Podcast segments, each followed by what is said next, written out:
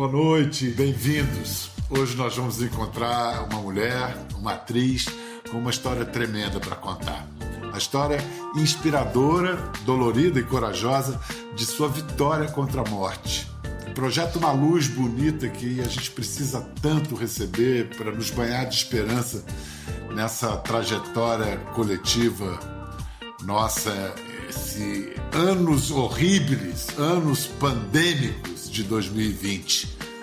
Há 10 anos, nossa convidada tinha acabado de entrar na casa dos 40 quando teve o diagnóstico. Uma doença gravíssima disse a ela que seu tempo tinha chegado ao fim. Checkmate? Não nada. A história tem final feliz. Que o Brasil e o mundo consigam enfrentar suas crises de vida ou morte com a mesma bravura, a mesma dignidade, elegância, a mesma estrela de Drica Moraes. Ei, Drica! Ah, Pedro! E aí? Que bom estar aqui com você. Amor. Que bom estar com você também. Tu, tudo certo e nada em ordem? Tudo certo, nada em ordem, porrada atrás de porrada, né? Vem cá, aí, aí em casa tá só você e seu filhote, o Matheus. Matheus está com quantos anos agora? Matheus fez 11. Matheus fez 11 anos. E me ajuda para burro aqui, né? Se não fosse ele, essa entrevista não tinha rolado, porque foi ele que ligou os botões, fez as conexões. Vem cá, eu sei que agora você tá com um set montado em casa, quer dizer, você trabalha, ou se se não está, esteve, né? Porque você primeiro participou do Amor e Sorte e mais recentemente desse episódio muito impactante do Sob Pressão, Andrusha Waddington e companhia botando para quebrar. Uhum. É, uma série do gênero médico. Parecia que estava pronta, madura para uma pandemia. É o programa certo na hora certa? É. Ou, ou... Eu acho incrível porque é, a, a, equipe toda, o Andrucha capitaneando, o Lucas também inventando essa roda, eles foram precursores na volta da, das gravações fora do, do remoto, né? Que estava todo mundo filmando a pandemia dentro de casa, a rotina, o cotidiano, fazendo uma espécie de crônica dos confinados, né? Dos casais, das famílias. E eles foram a campo. É um, é um, um exemplo, assim, é uma, um grande feito realmente do Andrucha, do Lucas, da equipe toda, da Tânia, da produta, a produção, enfim, a turma que foi, Marjorie, Julinho, os atores todos. Dificílimo, né? Porque é um, é um equilíbrio, um equilíbrio entre a ousadia e a coragem e o cuidado máximo, né? Você tem que. as duas coisas. Vamos ver um trecho? Vamos, vamos, do, vamos. Do Sob Pressão? Vamos lá. Oi, meu amor. Como é que você tá? Assintomática. Se não fosse o exame, eu não ia saber que eu peguei. Uma loucura. Agora eu tô aqui, trancada dentro dessa casa. E o Evandro, hein? Os exames pioraram. Você acha que ele vai ter que ser entubado? Vai, eu tô com muito medo do que pode acontecer. Não pensa nisso, não. Como não, Vera? O Evandro tá em estado grave com uma doença que ninguém entende. Mas vai entender, meu amor. Vai entender aos poucos, mas vai entender. Carolina tem muito infectologista bom. Gente que estudou comigo na Fundação Oswaldo Cruz, que está pesquisando, está trabalhando junto também. tomara que você tenha razão. Olha, eu prefiro ter pensamento positivo, tá? O Evandro vai ficar bom. O Evandro e muita gente. Ele vai ficar bom. Drica, a, a, a impressão é que não, não foi aquela coisa uma grava o telefonema aqui, outra grava ali e edita. Foi, foi para valer, foi valendo essa, essa, ligação. E é muito legal, porque assim, eu me senti um pouco triste de não estar em campo, né? Devo confessar, porque eu sou grupo de risco e aí houve toda uma preocupação comigo. Eu fiquei muito feliz de, de de que houvesse essa preocupação comigo, apesar de que o ator ele é suicida, né? Ele quer mais é, é ir embora, né? Morrer pela causa e, e dane-se, né? Mas, assim, é, é, sabia da importância e Fiquei feliz e, e, e, fiquei feliz de estar ali, de qualquer maneira, falando e, e, falando essa frase, porque se você perceber essa cena é o seguinte: é um médico que sou eu dando força para outro médico. Só que a médica Carolina está é, com um envolvimento emocional com o paciente e eu tô aquela médica é, é, pragmática, séria, ateia, que fala acredita na ciência, porque é ela que vai te, te nortear. E foi isso que eu ouvi dos meus médicos há 10 anos atrás. Eu, quando eu tive a leucemia, eu, eu tive, eu tive em, jane... em fevereiro e fiz uma remissão, é, é, tive uma, uma remissão boa, fui, me internei no Rio. E quando eu voltei para casa, em uma semana, o câncer voltou no pescoço. Eu tinha uma manga, é, um negócio aqui no pescoço que tinha voltado. Em maio, eu só tinha uma chance: era o transplante. Perguntei para o meu médico qual é a minha chance de vida. Sem transplante, você vai morrer. E com transplante? Com transplante, você tem 20% de chance de viver. Eu falei: caramba, que conta difícil, né?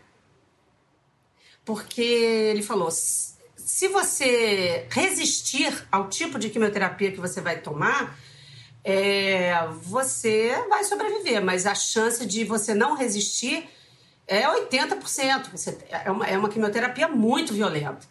Aí eu falei assim: eu não vou fazer o transplante. Não vou fazer, porque 20% de chance de dar certo é muito pouco, muito pouco. Fiz uma conta de padaria. Ele falou: se você não fizer, eu vou para o Rio, te boto dentro de um avião e te trago a força para você fazer, porque é a única chance que você tem. Então eu entendi naquele momento que os 20% de chance que eu tinha de sucesso eram 100. É como se eu fizesse uma regra de 3, sabe assim? E eu entendi que 20 virava 100. E aí eu falei, eu vou amanhã. Pronto, foi. E, e isso é o então pensamento, tinha... desculpa, isso é o pensamento positivo que a Vera estava falando para Carolina nesse momento. Ah, e, né, não, era exatamente isso que eu ia falar, que você estava ali fazendo a Vera com, com uma, uma vivência. No, no, não, não tinha lido, não, você tinha vivido na cara. Engraçado que você agora. Eu fiquei absolutamente convencido de que 20 são 100. É. Você me falando. Eu, assim, Porque se você, se, se você se põe nessa situação que se você só tem 20, os 20 tem que ser o seu 100. Não tem mas caramba, caramba, Drica. Então, então, assim, essa conta é que hoje eu busco, tento trazer essa regra de três para hoje, assim, quando eu penso que o futuro pode ser muito terrível e as coisas podem dar muito errado, eu ainda penso naqueles 20% que eu tinha 10 anos atrás. E eu tento fazer da, da, da miséria que eu penso que pode ser o futuro eu tento fazer uma maravilha, eu tento fazer um esplendor, eu tento fazer o melhor porque eu sei que é possível. Vamos lá, o, o, o Matheus, o Mateus, você falou que está com 11 anos agora, então conta a história do começo. Primeiro, pela adoção do Matheus. Você estava na fila para adoção há um tempão, né? Eu estava na fila da adoção há quatro anos. Eu vou, te, eu vou tentar resumir em 10, 6 minutos uma vida de um ano e meio. É, eu estava na fila fica da adoção. Fica à vontade. Com um parceiro, eu estava me separando me separei em dezembro. Em janeiro, Guel Arraes me liga para fazer o Bem Amado. Eu vou no meu luto de separação gravar. Em fevereiro, eu toco o telefone. Eu já estava há quatro anos na fila da adoção. Chegou o seu, o seu filho. Tem um menino aqui, você é o primeiro lugar. Vamos para Bahia, você tem que estar tá aqui amanhã, senão ele vai para orfanato. Eu li, falei, Guel, é, eu vou ter o meu filho agora, amanhã. Ele falou, tudo bem, vai, mas volta depois da manhã, porque você tem que continuar a filmar o Bem Amado. E aí eu liguei para Paula Lavini, que era produtora, e falei, Paula, me ajuda. E aí foi todo um, um abraçamento, Matheus Nastergalli, Marco Nanini. Inclusive o nome de Matheus é por causa de Matheus, que Matheus me deu muita força. Fui. Enfim, vamos editar. Cheguei lá, peguei Matheus, entrevista, juiz, conhece a mãe biológica? Não. Conhece? Não, não. Ofereceu bolsa de saúde? Ofereceu roupa de. sacola de roupa? Não. Ofereceu dinheiro? Não, não, não. Leva. Leva, mas não pode tirar da Bahia. Você não tem o registro permanente, só o provisório. Eu falei, mas eu estou gravo, filmando no Rio de Janeiro. E eu sou a única responsável por essa criança. Enfim. Vamos, é, é. peguei aquela criança, olhei para ele e falei que é meu. Quando eu olhei para ele, eu falei, é meu. No dia seguinte, peguei um avião, deixei ele com a mãe no hotel, ela fazendo, enfim, fiz um, um mês, terminei o bem amado, não sabe-se lá como.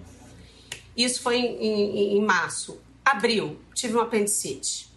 Tive um apendicite, fui para o hospital, tirei o apêndice. No apêndice viram uma bolinha no meu rim. Uma bolinha, uma bolinha, vamos tirar essa bolinha. Essa bolinha era bem na, na, na, fusão da veia com a artéria. Então, para tirar aquela bolinha, fazer a biópsia, tinha que tirar o rim inteiro numa cirurgia aberta. Não podia fazer por, por videolaparoscopia abre a barriga, tira o rim, e eu fico lá dois meses de cama e Matheus crescendo. E começou, começou a andar, começou a falar e começou a seguir.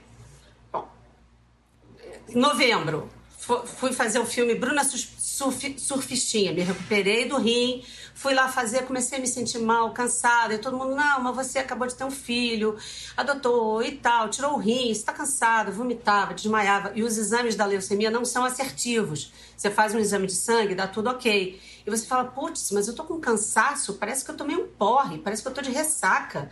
Eu tô envenenada e eu não sentia nada.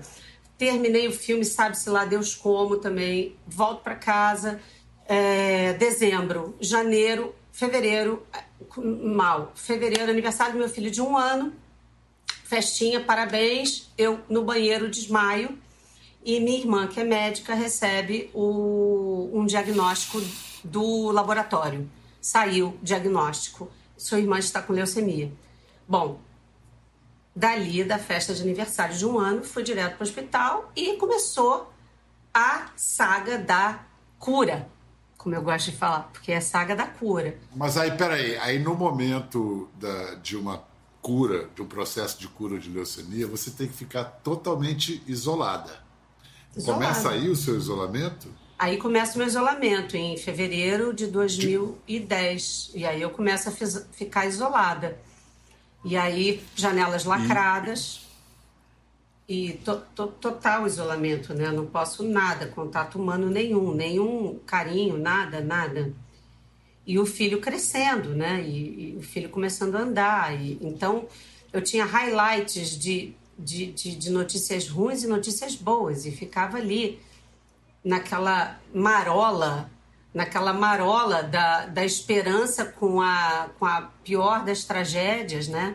Nesses dois anos e meio, esse esse, essa terapia qual era? Era químio, era rádio? O que, que você estava fazendo? Era quimioterapia, mas era, como já era uma quimioterapia muito brutal, porque era para transplante, que é uma terapia muito diferente da terapia para você não fazer o transplante, né? Quando você continua com o seu sangue. Porque, Pedro, para você ter uma ideia, o meu sangue era B, hoje meu sangue é O. Na verdade, o meu sangue é uma mistura do O com B. Na verdade, eu sou uma quimera, cientificamente chama quimera, porque o meu sangue B eu ainda tenho em 5%. E o sangue O, que é o do meu doador, ele é 95%. Se em alguma hora o meu sangue crescer, significa que eu vou partir, entendeu? Que eu vou me fuder, porque é, não vai dar certo. Então eu faço testes de quimerismo, para saber o quanto do meu doador ainda está em mim. Para você ter uma noção de como eu dependo do estranho. Quimera, eu fui olhar no dicionário, é, tem a, a, acepção poética de ser uma fantasia e tal, e essa acepção médica, sexta acepção da Aurélia, organismo composto de duas linhagens genéticas, cada uma delas originária de um organismo diferente. É. É isso. Eu tenho, do, eu, eu tenho dois sangues é, correndo dentro de mim. Isso é muito louco. Você tem, e é o sangue do estranho que te mantém viva, te manteve viva. Bom lá, então a gente estava no seu isolamento, você fazendo químio, mas já à procura de um doador? Já procura. Aí eu tenho, como eu, nós somos uma família grande, eu tenho sete irmãos, seis irmãos comigo, sete. É, aí, aí, todos foram testados, né? Porque você precisa ter, ter 10 itens hematológicos para você ter uma, uma, um transplante 10 para 10. E assim, para quem está passando agora, pelo que eu passei há 10 anos atrás, um recado agora noticiário. Tratar do câncer, tudo bem tratar do câncer, mesmo com o Covid. Vá procurar seu médico, porque os médicos estão preparados, os hospitais também. Vá fazer o seu diagnóstico, porque você pode viver.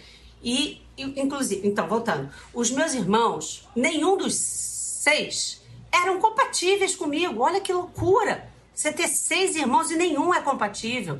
Então, assim, ou você transplanta e vive, ou você não transplanta e morre. E se você transplantar, ainda você tem 20% de chance de dar certo. Em junho aparece o, trans, o, o, o doador. Como? Doutor. Cai do céu? Como acontece? Como acontece Não, porque as é, pessoas. O médico vem te contar. O médico vem te contar, né? Então, eu, é, é, você tem que se inscrever no Redome para ser doador, que é o registro de doador de medula, e no REREME para ser receptor, registro de recepção de medula. Então, se você tem qualquer problema com leucemia, vá para algum desses termos, tá?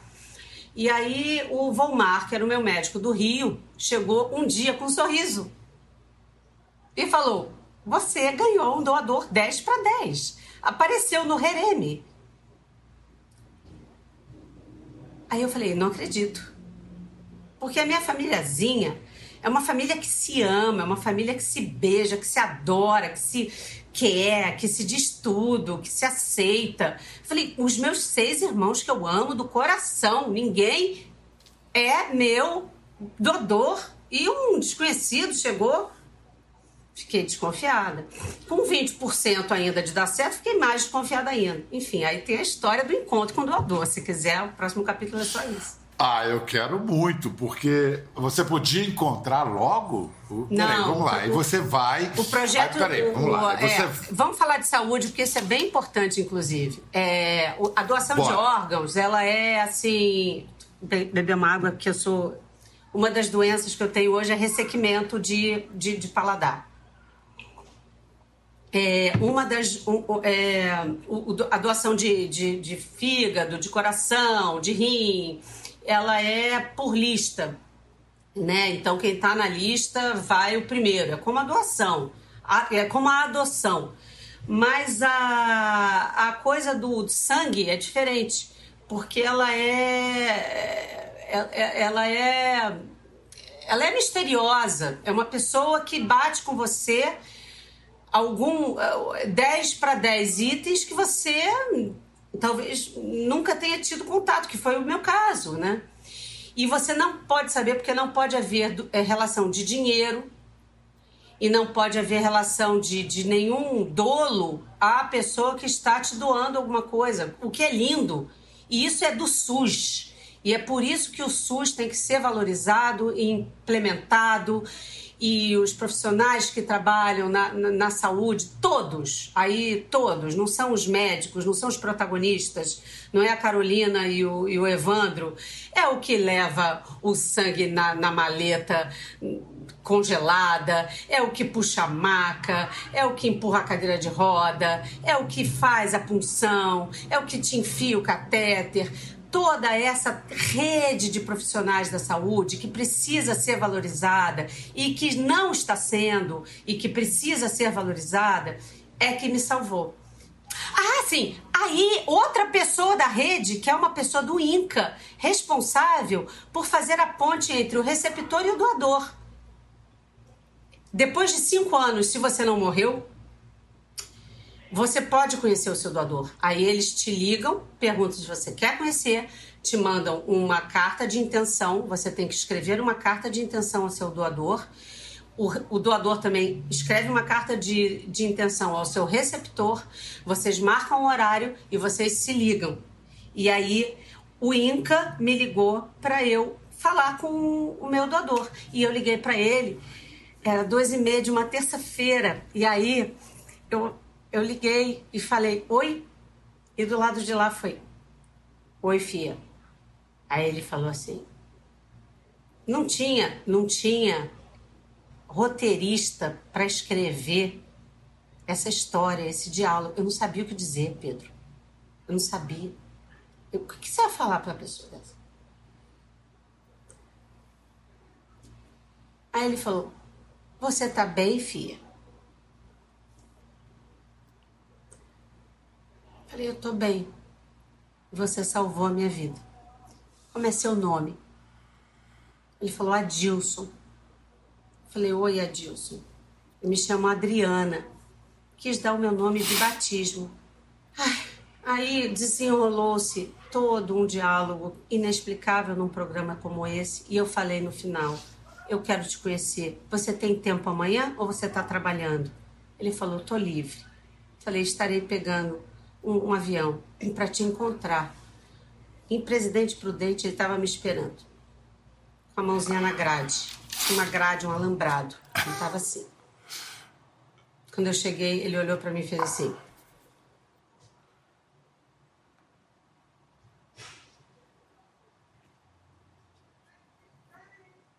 Eu olhei para ele, abracei ele.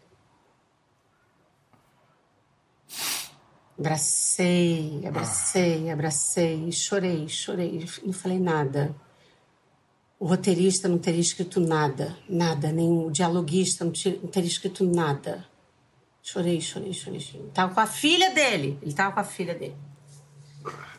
Ele tem que idade? Ele faz o que na vida? Quem é ele? Ele tinha uma filha, eu tava com meu ex-marido, pai do Matheus, porque o Matheus, depois de um tempo, ganhou um pai foi meu namorado, que eu fiquei casada há 10 anos. E ele estava com a filha dele, chamada Maria Fernanda. E uma, o pai do Mateus chama Fernando. E aí ele falou: Fia, agora você vai conhecer a minha família. A gente entrou num Chevrolet. Eu sentei com a filha dela, com a filha dele atrás. Ele foi na frente com o Fernando. E a gente entrou mata dentro. E a gente foi conversando, mata dentro, mata dentro, sobre tudo. E aí foi uma coisa tão incrível, porque a gente se conheceu naquele caminho. E aí eu fui conhecer a mãe dele, Dona Flor, que já faleceu. E eu, quando ela falei, Dona Flor, Dona Maria, desculpa, ela faleceu ano passado. Eu peguei um avião na hora, fui para lá, para o enterro de Dona Maria. E seu Flor, seu, o pai dele, o pai dele nasceu no mesmo dia que meu pai dia 10 de janeiro. Olha só. Ele é do mesmo ano que eu nasci. Olha que loucura! Ele é de 69. Ele é de Quantos 20 irmãos ele tem? Ele tem sete irmãos. Eu sou do dia 20, eu, eu sou do dia 29 de julho, ele é do dia, dia 29 de dezembro. Mas ele então é agricultor? Adilson é eletricista. Eletri... Ai, eletricista. Ai, gente, essa história tem que contar. Essa história não pode faltar não, no livro. Pois é. Por que, que ele resolveu doar? De onde ele tirou essa ideia? O que aconteceu? Boa, essa foi boa pergunta. Porque olha só o que aconteceu. Ele falou, eu falei, no, papo do telefone, eu podia ter incluído isso lá. Ele falou, eu falei, mas por que, que você resolveu doar a medula, Adilson? Ele falou, é, filha, porque é o seguinte, eu tava fazendo um trabalho na beira do rio e aí o meu patrão falou assim: ih, olha lá a barraquinha do SUS. Eles estão falando alguma coisa, vamos lá ver. Quando ele chegou lá para ver, era doação para medula óssea. E aí o patrão falou: bora, Dilson, bora fazer. Diz que o patrão olhou a agulha, ficou com medo, desistiu. E ele falou: não, eu sou, eu vou. Deu o braço. Como é que se faz a doação de medula? É no São, braço, não é? É, na, no braço. Espinha? a, como, doação como é? de medula, a doação de medula, a testagem da doação, não a doação, a testagem, hum. são 5 ml de sangue que você tira da sua veia. É menos do que qualquer exame de sangue protocolar que você faça todos os anos. Eles dão uma picadinha, uma leve picadinha na sua veia e já tem ali é, é, contido toda a sua informação genética hematológica. E foi ali. Aí, quando eles descobrem que tem alguém que é compatível, aí é que ele tem que fazer uma punção ou coisa parecida para tirar a medula, para doar? Exato, exato, exatamente isso.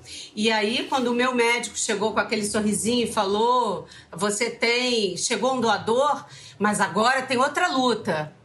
E isso também fica um recado aí de saúde. A segunda luta, se você é doador, não negue forças. Se te ligarem, vá para a doação, porque o, o, o, o, Adilson, a família dele depois me contou que ficou, ficaram todos em dúvida. Acharam todos que a doação mesmo da medula seria uma coisa letal, seria uma coisa danosa, que ele poderia. Não, não há esse, essa possibilidade. Porque o que é a medula? O que, é a leucemia? É a sua fábrica de sangue. A sua fábrica de sangue entra em pane. Então você tem que trocar a sua fábrica de sangue. Então, se a sua fábrica de sangue deu ruim, o transplante muda a sua fábrica de sangue. E aí você tem que tomar uma, uma anestesia para tirar um pouco de célula tronco de uma, um, um, local perto da bacia, aqui perto da lombar, e aí você propaga a vida. Você não precisa nem ter filho, nem criar, nem pagar escola. não, e, você não é precisa nem fazer nada. itens Amor, você, você pode reproduzir a vida sem conhecer, sem conhecer Eva, entendeu? Porque né, a vida. Não, e assim, é incrível, você falou de que Aqui, tem que ter 10 itens compatíveis, mas, mas não necessariamente tipo sanguíneo, né? Ele era um doador universal, ele era O, né? Você A. Então, Mas não tem bem. a ver com isso, Pedro. Não tem a ver com, com, com o. Ó, já pois me, é, não já, tem já a ver. me descabelei toda. Eu não consigo falar desse assunto. Não tem me... a ver com o tipo sanguíneo. Vamos ah, descabelar vai, em solidariedade também. Não tem nem. Eu não tenho nem cabelo para me descabelar. Pronto, aqui, me descabelei. Pronto. Mas o, o, mais louco é que, assim, ele se dispôs a, a, a, a sair da cidade dele, pegar um avião, a tomar uma, uma, uma peridural. É a peridural, é, é, é, a, é a anestesia que as mulheres tomam para ter filho. Então, a Dilson, gente, eu amo a Dilson num grau. E aí, para terminar, quando Você ele... se mantém em contato? Todo dia. A gente se fala todo dia. Ele é, é o meu oitavo irmão. E a gente, quando eu fui lá conhecê-lo, entrei naquele mato com ele e tal, eu fui conhecendo o que tem uma história muito boa. Eu terminei na, na casa da última irmã, que era em Mato Grosso, e aí teve uma churrascada, veio mãe, pai, veio todo mundo, fizeram um churrasco para mim. E aí caiu uma chuva, acabou a luz. Acabou a luz. E aí nós ficamos todos no escuro e eu não pude pegar meu voo de volta. E aí dormimos todos. Dormimos todos naquele naquele mato no, no fim do mundo, assim, para mim, né? Era o fim do mundo, porque eu tinha saído da minha casa para ir. E eu dormi, assim, quase agarrada com a, a, família do Adilson, agradecendo Dona Maria e seu Flor. Porque a vida é muito misteriosa e a gente tem que carregar isso com. Com muito amor. Eu vou ter que te corrigir. Ali não era o fim do mundo, era o começo do mundo. É. Nossa, que história, que história. Vem cá, você vai escrever essa história. Vai ser uma peça, uma série, um filme, o que Deus for. Você queira. tem que escrever essa história. É, aconteceu uma coisa com a personalidade de atriz da Drica também. Da maneira. Não, não, acho que não foi nem dela para fora, foi de. As pessoas passaram a olhar a Drica de um jeito diferente. A Drica se celebrizou por alguns papéis cômicos, né? Mas mudou o modo que te passaram a te ver como atriz. É curioso.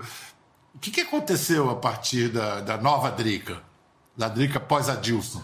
Eu acho que cruza com a doença, mas é um, é um fardo da juventude, na verdade. Eu acho que na juventude a gente é fadada a ser estereotipada por alguma coisa. E eu tive uma, um, uma quebra nesse modo contínuo, entendeu?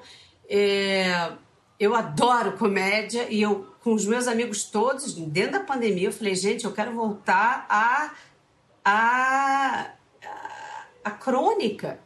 A gente não pode abandonar a crônica. A crônica é o, é o melhor do mundo. Eu quero voltar ao humor. Ninguém mais me chama para fazer humor.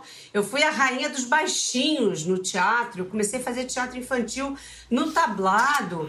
E Maria Clara, sabe, eu, eu vivi tudo isso e agora eu sou fadada a fazer personagens trágicos porque eu vivi uma vida trágica. A vida é muito cafona. As pessoas são muito cafonas, sabe, Pedro? E assim, tudo tem uma regra. Eu, e eu ouvi de muita, muita gente assim que, que a tristeza é, o sofrimento enfeia as pessoas. Que o sofrimento destrói as pessoas. Ouvi de diretores, depois que eu comecei a trabalhar. E eu acho que isso é um preconceito mesmo, assim, sabe? É, agora falando da vida de atriz, de quando, de quando eu comecei a voltar a trabalhar, a ser atriz, depois e ganhar confiança, porque tudo isso gera muita desconfiança, né? Você quase morrer gera muita desconfiança da vida e, da, e, e ainda mais a vida na frente de um público, né? E quem me salvou foi Henrique Dias e Mariana Lima me chamando para fazer a primeira vista, uma peça do Daniel McIvor, onde a gente fazia uma dupla incrível e, e, e, ali eu falei, cara, eu tenho potência ainda, eu posso fazer coisas. Depois Jorge Fernando me chamou para fazer A Guerra dos Sexos, segunda versão. Eu fiz o trabalho de Ara Amaral, que ela fez na primeira versão, com Fernando Eiras. Então os amigos, os colegas, as pessoas vão te trazendo de volta. E aí tem um parênteses. Eu fui me recuperando ao longo eh, dos 40 aos 50. Então eu fui me recuperando ao longo de uma época em que a atriz começa a ser desvalorizada. Porque a mulher começa a ser desvalorizada aos 50. Então começa a ter menos papel para a mulher aos 50 anos. Pergunte a qualquer amiga sua, ela vai te confirmar. Mas, na verdade, se você não se produz aos 50, entendeu? E aí você está adaptando uma peça a Ordem do Mundo. A Ordem do Mundo. Que é cuja personagem é paga para ficar num cubículo lendo notícias, analisando a humanidade e o planeta. Isso. O texto original é da Patrícia Mello, né? A Patrícia é um escândalo, né? A Patrícia é uma, uma autora cruel, dura, sem concessões sarcástica e muito bem-humorada. E esse texto eu montei bem antes da minha saga toda que eu acabei de contar só para você. E aí eu tô num um, um, espaço que eu tenho livre, eu montei um espaço e estou remontando essa peça que eu montei há 12 anos atrás, antes de ter filho, antes de tudo e está sendo muito prazeroso. Isso, inclusive, está no meu ensaio Acertando as Contas com Aristóteles, editora Matrux, 220 páginas em todas as livrarias do ramo de minha autoria. Essa personagem, é, é, ela, o mundo para ela é um caos, está tudo errado, está perdido. E, e há de se concordar com ela, o mundo é mesmo uma desordem danada. Mas será que não foi sempre? Ah, foi. Foi, isso é Sempre cíclico, foi, né? né? Sempre foi. Ela fala uma coisa ótima, ela fala assim: eu não sou otimista. Acho o otimismo, na verdade, uma grosseria. Mas também não sou, otim... não sou pessimista. Eu acho que é, tem um meio termo entre o otimismo e o pessimismo, que é o realismo. Então, eu acho que o, no, no realismo, é, eu sou realista. Se, se a gente tem no governo se a gente tem é, nos governantes pessoas onde tem é, a ideia de que cultura, não entendem cultura, tem a ideia de que cultura deva ser uma visão que represente os valores do Estado. Isso é um fato. Isso não é nem entrevista, isso podia ser escrito como um fato no Diário Oficial. Dos atuais ocupantes do governo que mexe com o Estado. Os governos passam, o Estado fica. Isso, Isso é uma esperança. Isso, Isso é uma esperança. Exato. Os atuais representantes do Estado acreditam que a cultura deva refletir os valores do Estado, governo, que eles, governos, acreditam e nós não concordamos com isso. E aí vai uma reflexão para todo mundo, né? Não é uma briga, não é uma ofensa, não é uma agressão, é uma reflexão. Excelente. E Excelente. então, você precisa ser otimista para ter esperança? Não. Otimista não. Eu tenho esperança porque eu tenho fé. Eu tenho fé numa coisa que eu não sei nem o que, que é. Eu tenho fé no amor que eu deposito nas coisas, eu tenho fé no amor que eu deposito na minha vida, no meu filho, na construção de qualquer coisa que eu boto a mão, de uma entrevista, de um prato que eu vou fazer, de um estudo de piano, de um acordar com fé, de um dormir com fé. Eu tenho fé de que o amor, a falta de preconceito e o afeto possam mudar o Brasil, o planeta, o mundo e as outras vidas, se elas houverem. Obrigado, Drica. Muito, muito, muito obrigado. Manda um beijão pro Matheus. Falei que ele podia entrar. No... Ele tá, ele tá aí? Filho! Entra aí, Mas- Matheus. Entra aqui atrás. Oi, Fala, Matheus. Você tá com 11 anos, cara. eu tô, tô com 11. Como é que uma criança tá passando por essa situação toda de ficar em casa esses meses todos, de não ter escola? Como é que tá segurando essa barra, Matheus? Tá muito difícil. Tá muito chato também. Mas pelo menos sua mãe deve te divertir pra caramba, porque ela sabe ser palhaça também, não sabe? E você, pra divertir ela, o que, que você faz? Não. Às vezes a gente brinca de jogos ou fazer cosquinha nela.